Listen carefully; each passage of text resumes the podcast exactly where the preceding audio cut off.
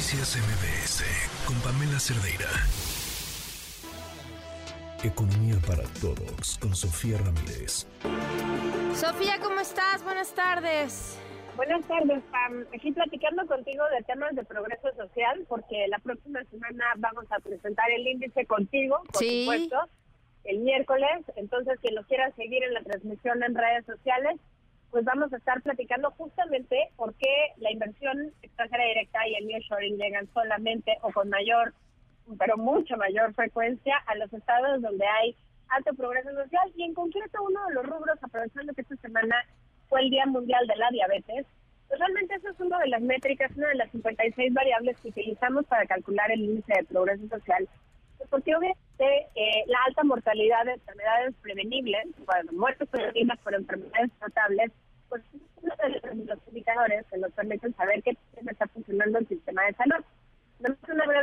El índice de progreso social, incluyendo la variable de mortalidad por diabetes, no incorpora cuánto gastamos, sino los resultados mismos de cómo se ve eh, la mortalidad o eh, si, hay, si hay agua, si hay luz, están bien construidas las, las eh, viviendas y demás.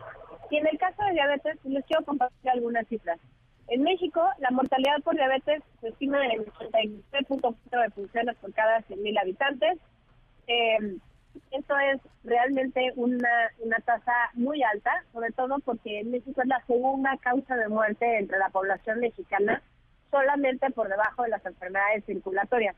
Esto contrasta PAM muchísimo con el, el, comparativo a nivel mundial, porque la diabetes representa a nivel mundial la octava causa de fallecimiento. Es decir, sí está dentro del top 10 de los 10 primeras causas de muerte a nivel mundial, pero la diferencia entre el segundo lugar de causa de muerte en México contra la octava causa de muerte a nivel mundial, pues obviamente sí nos hace pensar que algo tenemos que cambiar en nuestra estrategia para prevenir las muertes por diabetes.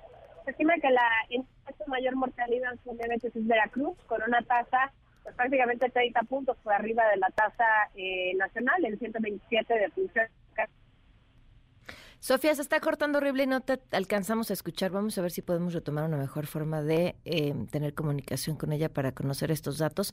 Fíjense que esto que se va a presentar eh, la próxima semana es súper interesante porque nos permite entender eh, en qué estados están mejor a lo largo del tiempo, no una fotografía reciente, sino de mucho tiempo, incluido el bache que significó para el país y el mundo entero la pandemia, y entonces evaluar lo que ha sucedido en los estados, no tomando en cuenta percepciones, que generalmente es lo que nos gana, sino, sino datos duros que nos permiten decir, ah, mira, aquí las cosas van mejor, aquí no van mejor, aquí pues mucha propaganda, eh, mucho TikTok, pero no están funcionando como deberían.